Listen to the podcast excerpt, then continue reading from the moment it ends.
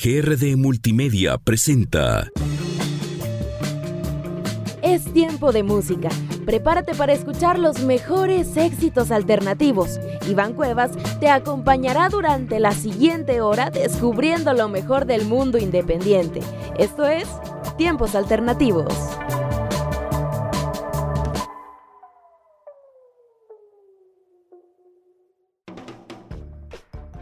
Hola, ¿qué tal amigos? ¿Cómo están? Sean todos bienvenidos una vez más aquí a Tiempos Alternativos, el programa que les traerá lo mejor de lo mejor del mundo independiente y de la música alternativa. Mi nombre es Iván Cuevas y el programa del día de hoy lo vamos a trasladar hasta la primera década de los años 2000, cuando la gente todavía escuchaba música en discos quemados y bueno, el Internet era algo todavía muy nuevo por descubrir. Y es que en esta década Descubrimos grandes artistas, grandes géneros, y es que el punk rock todavía dominaba las listas de popularidades allá en ese entonces, y artistas tales como Cage the Elephant, bueno, pues eran estas nuevas revelaciones que vinieron ya al final de esta década. Y bueno, es precisamente de Cage the Elephant, la banda la cual vamos a estar hablando el día de hoy. Nuestro artista de la semana es una banda muy particular, una banda originaria de Kentucky allá en Estados Unidos,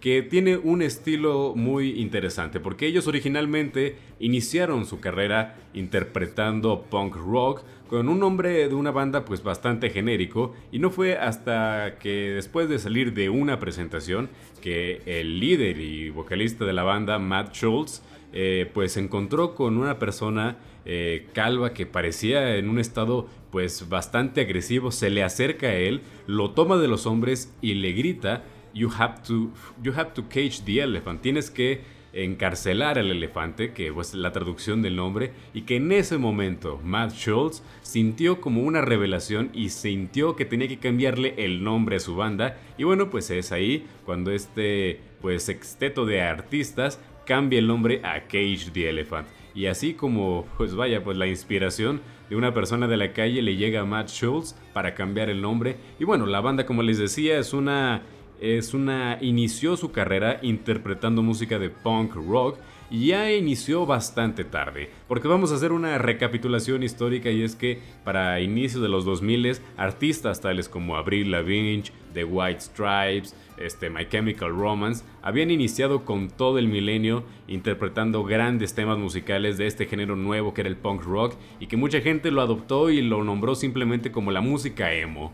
Entonces Cage the Elephant inició mucho con este estilo musical. Su primer álbum titulado Cage the Elephant en el año 2008 pues inició precisamente con, con este estilo y un poco con, con esta crítica, ¿no? El que pues ellos tienen que interpretar música para sobrevivir y que se tienen que centrar mucho en esto como un negocio, ¿no? Algo bastante interesante que llamó mucho la atención a la gente en ese momento, que, tenía, que veía en sus letras bastante sinceridad, y es que Matt Schultz siempre expresa mucho eh, cómo se siente en su carrera eh, y, lo, representa en sus letras musicales. Algo que vamos a estar viendo a través de toda su carrera hasta el año 2019 que sacaron su último álbum Social Cues. Y miren, después de este año 2008 eh, nos trasladamos al año 2011 y es que ya para entonces este género del punk rock ya no era algo tan popular. Artistas como Avril Lavigne ya habían perdido mucho su popularidad. The White Stripes ya había pues ya se habían separado y ya solo quedaba Jack White en ese momento. Entonces tenemos que, bueno, eh, una banda con un género que ya va en decadencia, pues tiene que tomar la decisión si continuar siendo el género con el cual iniciaron, pero pues obviamente ya no van a tener el mismo éxito, o adaptarse a lo que la disquera necesita. Y eso es el dilema con el que se enfrentan en este año 2011 y lo demuestra, ¿no? Porque sí, rebajan mucho el estilo punk rock que tiene el primer álbum para su segundo que se llama Thank You Happy Birthday, pero aún mantienen como esa duda, no saben para dónde ir y en sus letras lo representan, tienen como esa inquietud de, bueno, ¿qué hago? O sea, me adapto al, estilo pop que está muy en boca en este momento o me quedo para quedar como esas bandas que murieron con el rock. Y en algunas letras se llega a decir que el rock está muerto, pero no lo dicen como lo decía Gene Simmons, sino lo dicen con esta intención de que, bueno, es un género del cual las disqueras ya no están arriesgándose a pagarle a los artistas y que eh, pues yo no, yo quiero seguir escribiendo. Eh, sin embargo, para el año 2013 ocurre algo bastante interesante y es que sale el álbum de Melofobia, un álbum que yo creo que es eh, el punto cúspide de su carrera.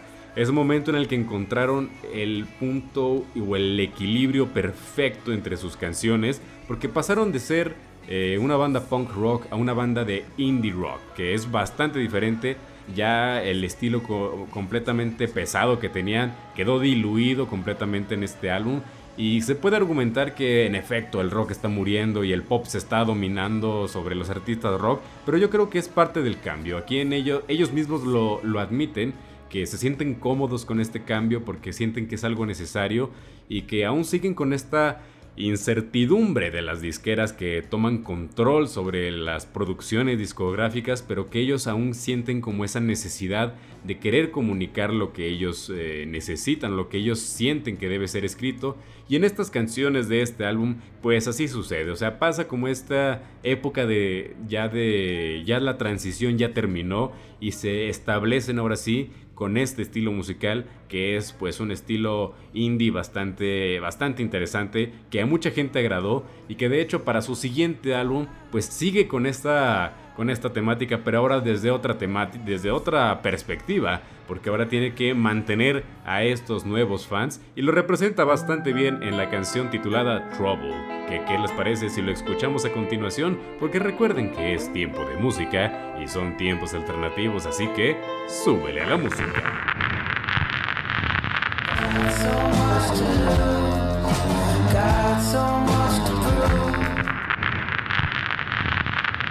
Y ya estamos de regreso aquí en tiempos alternativos para seguir hablando de los temas que más te gustan y nos quedamos hablando de Cage the Elephant. Y bueno, les di un repaso bastante rápido y condensado de lo que fue su carrera musical a través de cinco álbumes y me quedé pendiente el álbum del año 2019 Social Cues. Y miren, eh, Cage the Elephant es esta banda de indie rock que surgió en el año 2008 en una época donde el punk rock ya estaba muriendo, o sea, ya era un género que ya estaba en desuso y ellos llegaron un poco tarde a, la fiesta. Eh, eso, sin embargo, no, no por eso los hace un, una... No por eso el primer álbum es un álbum malo, al contrario, tiene eh, a diferencia de otros, este tema de crítica social a la disquera, a la industria musical, a las inseguridades que tiene uno mismo a la hora de escribir música. Y yo creo que eso es lo que hace muy interesante las letras de Matt Schultz, que representa muy bien cómo se siente él como músico ante una industria tan complicada.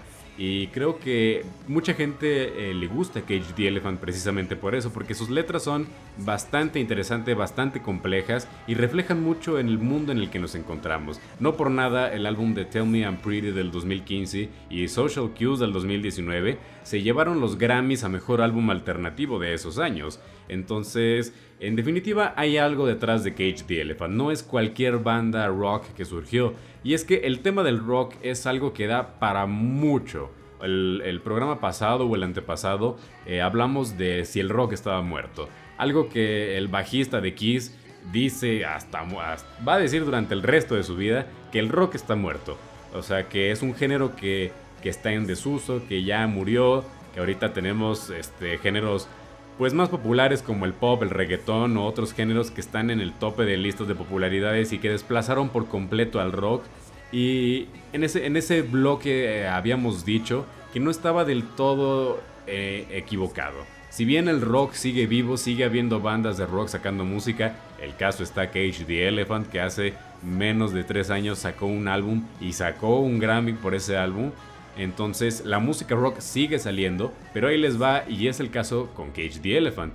Ellos eh, se sienten que más que por hacer música por el amor al arte, sienten que lo hacen por poner eh, comida en la mesa. De hecho, en una de sus canciones está ese verso precisamente. Eh, trabajo por poner comida en la mesa o por, algo así lo dice. O sea, el punto es que ellos sienten que escriben por necesidad más que por, por, por arte, ¿no? Y es algo que les preocupa porque ellos les, les gusta hacer música, les gusta hacer Cage the Elephant. Sin embargo, pues la vida de, del músico no debería ser así. Debería ser una vida en la que te enfoques en crear música más que en este negocio que es pues todo lo que ha creado la disquera, toda esta infraestructura en la que pues hay géneros más populares, tienes que enfocarte en las letras si es, si es trending topic en este momento. Y creo que mucho de las letras de, de Cage the Elephant van de esos temas, o sea, van sobre estas inseguridades que genera el entorno en estos tiempos en los que, pues vaya, no puedes escribir de temas incorrectos hoy en día o en los que tu género musical tiene que ser el adecuado para vender y en lo que las disqueras más interesados en que los artistas sean artistas les interesa apoderarse de la música de sus artistas para poder ganar dinero, ¿no? Ya está el caso de Taylor Swift que batalló muchísimo para poder adueñarse de su propia música que ella misma escribió. Entonces tenemos todo este, pues vaya, complejo panorama musical que envuelve a Cage the Elephant y si bien sigue habiendo rock, los artistas de rock tienen este problema, que ellos no sienten que son libres para crear rock como ellos quieren, o sea que ellos necesitan, pues, eh, digamos, como estos, como ayudarse a poder mantener su gusto por el rock, o sea, su música vende y de hecho en una de sus canciones, que es Social Cues, dicen, mira, agradece que tu canción sale en la radio, como diciendo de que eh, ya con eso ya la liberaste, ya puedes pagar un poquito más y ya puedes costearte seguir escribiendo música. Y eso muchos artistas no lo tienen. Muchos artistas de rock que siguen sacando buena música, pues no tienen ese privilegio. Entonces la situación es compleja y Cage the Elephant es una banda que logra plasmar pues grandes, de, estos grandes problemas y que bueno, pues ¿qué les parece si yo me retiro para que ellos hablen por mí?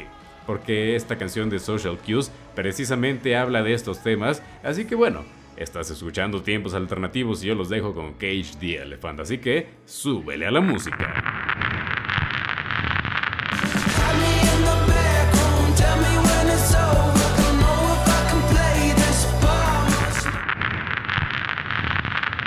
Estamos de regreso aquí en Tiempos Alternativos para seguir hablando de los temas que más te gustan y llegó el momento de recapitular las 5 mejores canciones que tiene Cage the Elephant para que, bueno, conozcas los temas esenciales, para que te des un clavado a su discografía y que te enamores de su música. Y bueno, vamos a comenzar con el tema de Social Cues, esta canción que acabas de escuchar, que habla mucho de cómo se sienten actualmente en la industria musical una de las canciones más reconocidas del álbum del 2019, que por cierto se llevó el Grammy a Mejor Álbum Alternativo y que no es poca cosa. Y también en la siguiente posición, que es la canción más escuchada según Spotify, Cigarette Daydreams, esta canción que es eh, bastante reconocida y que para muchos es la canción con la que, con la que conocieron a Cage the Elephant, esta canción, la cual es perteneciente al álbum del 2013 Melofobia. Y dato interesante porque Melofobia técnicamente significa miedo a la música.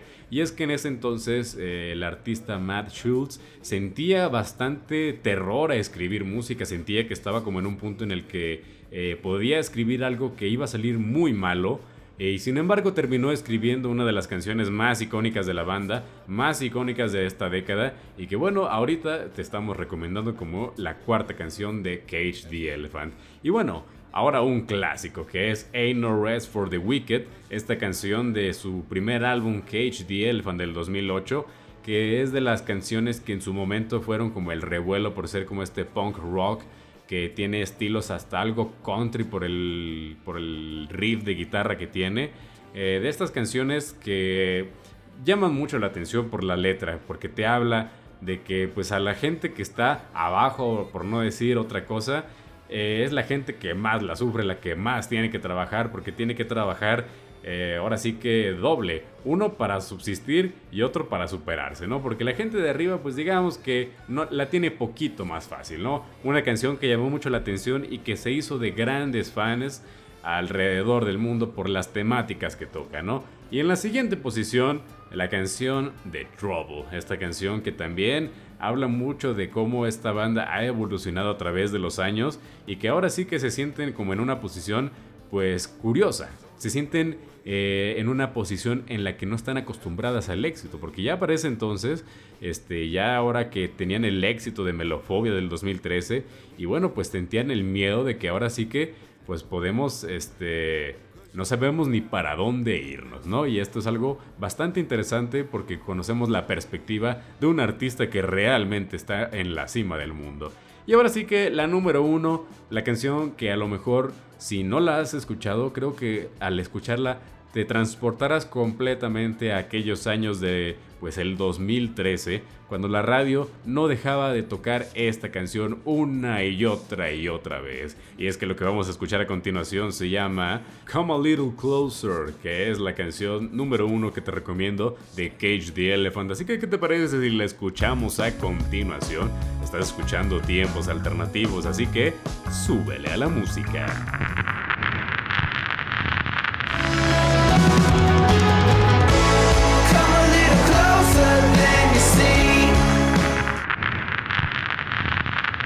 Estamos de regreso aquí en tiempos alternativos para seguir hablando de los temas que más te gustan. Y como dije al principio, este programa está dedicado a dos artistas que fueron muy populares allá en esa época que rondaba el año 2010 y es que ya hablamos de Cage the Elephant y llegó el turno de Florence Plus The Machine, esta banda que más que una banda es un proyecto del artista Florence Welch, esta artista londinense que pues vaya que ha sabido desarrollarse, ha sabido manejar muy bien el estrellato, que con apenas 23 años de edad despegó a la fama de una manera muy contundente, saliendo en entrevistas, en shows, en tours, en festivales, y su música pues aparecía en centenares de películas que ni para qué les digo, ¿no? El éxito que tuvo Long Ceremonials fue inmediato, o sea, el año 2009 y 2011 fue interpretado por Florence and the Machine y la muestra está en que yo ya hablé de ella en un programa pasado y ese programa fue muy escuchado. O sea, las estadísticas demuestran que la gente está muy atraída hacia la música de Florence and the Machine y pues con mucha razón, ella es una artista genial, su música ha sabido adaptarse a los tiempos y más que los tiempos a ella misma, porque ella empezó su carrera musical cuando tenía 23 años y hay que decirlo, eh, la fama a una persona joven no siempre le hace bien y el caso fue de Florence, quien eh, desgraciadamente pues cayó en el lamentable mundo de las drogas, ¿no? Quien pues vivió sus primeros años de fama llena de excesos y quien pues ya 10 años después, a sus 30 años, pues ya ha logrado saber cómo manejar esta fama eh, completamente sobria y que lo ha demostrado bastante bien y que este álbum nuevo que acaba de sacar, Dance Fever, del cual estaremos hablando más adelante, pues es un testimonio de el largo camino que ha llevado hasta este momento, ¿no? Eh, de empezar su carrera cuando tenía apenas 20 años y ahorita tiene un poco más de 30, pues le ha dado bastantes enseñanzas a través de la vida y su proceso creativo es muy diferente al que era en ese entonces al que es ahora. Incluso en entrevistas se nota que ya está muy dominada de su, de su música, ya es muy este, asentada en su medio y que sabe muy bien lo que hace. Y de hecho, si te pones a analizar los álbumes que ha escrito Florence a través de los años, desde Longs, Ceremonials, How Big, How Blue, How Beautiful y High as Hope, este, todos ellos siempre tienen como que líneas narrativas muy bien definidas, pero Dance Fever tiene la particularidad que tiene un objetivo muy claro y que puede parecer muy simple, y es que es la idea de crear un álbum bailable. Y esto es algo que también lo vimos en la reseña del álbum de Mitski, que Laurel Hell pues también tenía la intención de hacer un álbum un poco más alegre y como que pasa lo mismo con esta, estas artistas que inician en su juventud y que ahorita en sus 30 reflexionan sobre su estilo musical y quieren despegarse un poco de esa imagen de artista atormentada y quieren, pues ahora sí que, supongo que cuando llegas a los 30 este, tienes como esta perspectiva nueva de la vida en la que ya no es la, pues, digamos, la deplorable visión que tienen los adolescentes y jóvenes en su momento y que ellas plasmaron en sus canciones. Bueno, pues ahora ya creo que con la madurez llega esta claridad que en efecto llegan a pues a reinventar otra vez su estilo y con una perspectiva un poco más madura, pues cambian nuevamente lo que sería su estilo. Y yo creo que es para bien, ¿no? O sea, cada cada persona tiene que encontrar su momento para crecer y creo que en este caso Dance Fever es el momento en el que vemos a Florence hacer como este pues esta aceptación, esta aceptación en la que ya no es esa artista de 23 años que escribió Dog Days Are Over y que ahorita pues nos está entregando grandes éxitos como My Love o vaya, pues todos los álbumes, todos los, todas las canciones que vamos a estar escuchando a continuación. Pero bueno, este, ahora sí que vamos a centrarnos un poquito en lo que hay detrás de la producción de Dance Fever. Y es que después del álbum de High As Hope, eh, Florence entró como en este periodo de escritura de su nuevo álbum, que como muchos artistas, pues se quedó como a medias, ¿no? Quedó a medias por el, proceso que tuvo que entrometerse debido a la pandemia, pero a diferencia de otros artistas, estas canciones ya llevaban mucho avanzado eh, desde el 2018 hasta el 2020, que es cuando ya, digamos, la pandemia eh, avasalló todos los estadios de nuestras vidas, así que digamos que este álbum es un álbum eh, que nos narra episodios de la vida cuando todavía no existía la pandemia, ¿no? Y es precisamente el título Dance Fever, fiebre de baile, que hasta puede parecer algo raro porque ya la gente no sale a bailar, ya la gente no sale a, fiestas o a antros o a lugares de recreación tan regularmente como en, aquellos entonces, ¿no? O sea, porque si bien sí ya se están reactivando las, actividades, eh, es un hecho que no del todo, o sea, no se siente igual y creo que escuchar un álbum el cual se enfoca precisamente en esa euforia que queda después de una fiesta, pues es reconfortante, es reconfortante escuchar algo que no tenga que ver con lo que nos rodea y creo que pues vaya, sí que nos hace pues eh, disfrutar ahora sí que un estilo pues muy al estilo de Florence Welch. ¿Y qué les parece si a a continuación escuchamos Dream Girl Evil y lo escuches aquí en tiempos alternativos? Así que súbele a la música.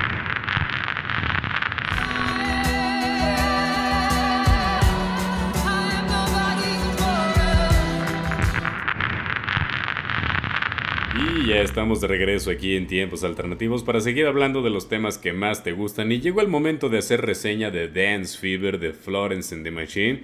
Y hay que decirlo de entrada, de Fiebre de Baile de Dance Fever no tiene nada, o sea que es la crítica principal que le hacen a este álbum. Y es que no es bailable. Y esto tiene que ver porque la misma Florence Welch lo dijo en una entrevista antes de que saliera, que la intención de este álbum era representar el sentimiento que genera cuando acabas de bailar, cuando acabas de salir de una fiesta, de una discoteca, como ese cansancio, esa euforia que tienes. Bueno, esta era la, interpretación de esta lo que quería era plasmar ese sentimiento en música. Y si bien eh, ella lo, pues sí, lo, lo escribió, lo planteó y lo compuso, al final no fue muy bailable. Y se vale decir que pues eh, no creas un álbum bailable, pero criticar al álbum por no ser bailable es eh, tomar una tangente que no tiene nada que ver con crítica musical.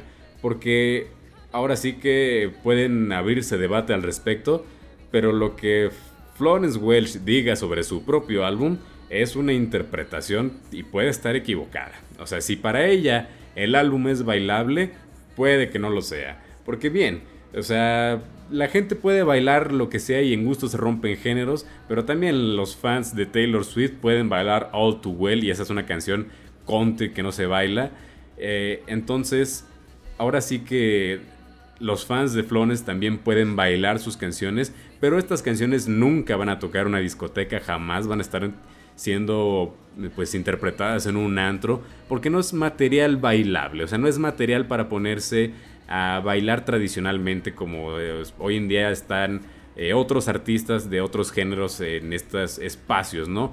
Pero eh, lo que sí es cierto es que el álbum de Dance Fever tiene una base rítmica más alegre, más catchy que otras producciones que ha hecho Florence Welch. Y es que creo que eso es lo que hay que enfocarse, ¿no? Si te pones a enfocar en que si el álbum fue bailable o no fue bailable, es irte por el camino equivocado de la crítica, es irte por, por lo que dijo ella en una entrevista y no por lo que es la música. Porque la música es una cosa y lo que ella intentó, lo que ella pretendía hacer es otra cosa y no, no se relacionan.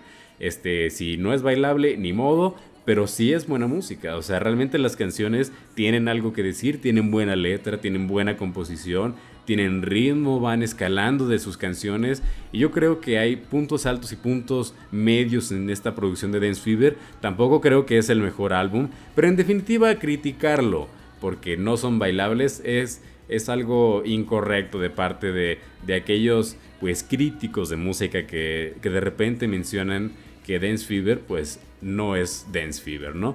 Entonces, por ahí va este pequeño pues comentario que hago yo al respecto, pero pues creo que al final, eh, en definitiva, aquí ya llegó un punto en el que la discusión se ha vuelto un tanto pues poco fructífera, que está un punto muerto en el que pues de, de ahí no salen. Y creo que lo que más importa es la opinión del escucha, ¿no? Así que, ¿qué les parece si a continuación les pongo esta canción que se llama My Love y ustedes decidirán si es una canción digna de sus gustos para que están escuchando tiempos alternativos? Así que, súbanle a la música.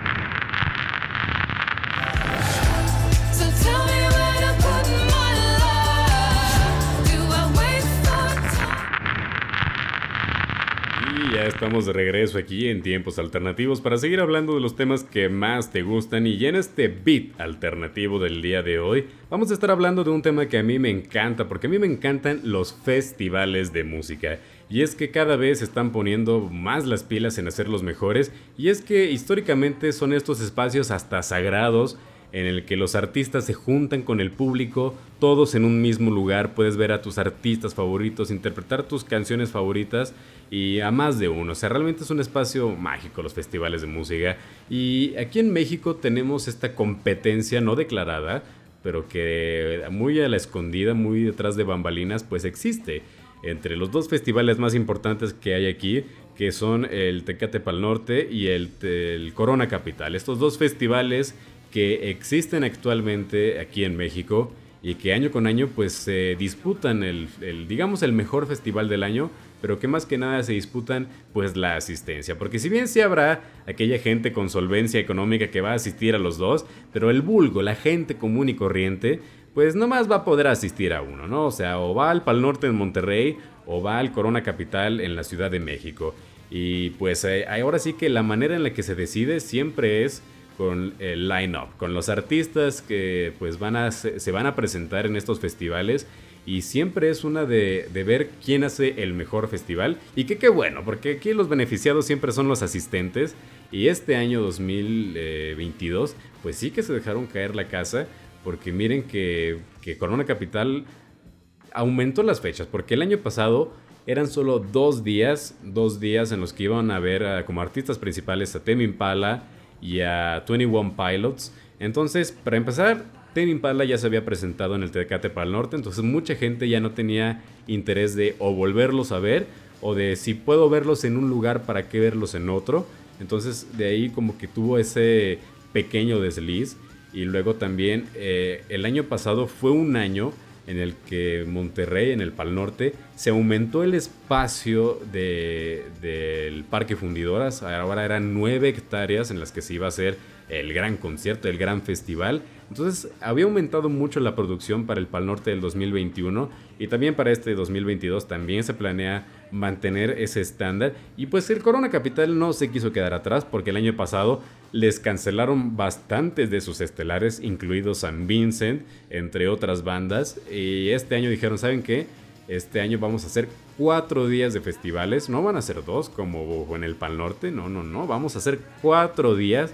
Y vamos a presentar, miren nada más, vamos a ver el, el line-up de este año 2022. Porque vamos a estar presentando a My Chemical Romance, esta banda icónica Arctic Monkeys, Paramore, eh, Fouls, Liam Gallagher, eh, Phoebe Bridgers, Idols, Mitski. Y bueno, pudiera continuar eh, diciendo todos los artistas que se van a presentar porque van a estar pues bastante durante estos cuatro días de conciertos. Y es que, pues sí que se dejaron caer la casa, ¿no? Ahora tenemos un año 2022 con dos muy buenos festivales y que tienen como esta competencia no declarada que pues va a dejar mucho de qué hablar durante lo que queda del año. Y es que el año pasado este, aún seguíamos cargando con mucho de la pandemia. La vacunación apenas estaba empezando. Yo creo que este año todavía estamos, eh, pues todavía estamos vacunándonos, pero ya estamos como un poco a la baja. Ya las grandes acumulaciones masivas de gente pues ya están permitiéndose un poco más. Y creo yo que va a estar muy interesante ver qué nos tiene preparado para este 2022 estos festivales. Y dato curioso, eh, muchos de los artistas que, van a presentarse en esos festivales eh, van a estar de gira por este país, porque por ejemplo eh, Mitski pues va a estar en noviembre aquí en México y pues, unas semanas antes también va a estar como telonera del concierto de Harry Styles, así que bueno, hay muchas sorpresas y muchos conciertos para, para este año aquí en México, o sea, hay muchos conciertos y es muy interesante ver cómo pues la competencia, la sana competencia, ha empujado a estos organizadores a querer hacer estos eventos más y más grandes, ¿no? Porque digamos que el año pasado, si bien sí fueron muy buenos, de repente tuvimos estos episodios como Kanye West haciendo su berrinche y yéndose del festival de Coachella, así que pues esperemos es que este año no tengamos sorpresas desagradables, ¿no? Pero bueno, ¿quién soy yo para contarlo y ustedes para escucharlo? Mi nombre es Iván Cuevas y nos estaremos escuchando la próxima semana en punto de las 11 de la mañana. Recuerden que este y otros programas se quedan grabados para que lo puedan escuchar en cualquier momento en Spotify o en cualquier otra plataforma de podcast. También los invito a que nos sigan en nuestras redes sociales, nos encuentran en todos lados como arroba tiempos alternativos. Yo me despido y los dejo con esta canción de Florence and the Machine que se llama Free, así que hasta la próxima.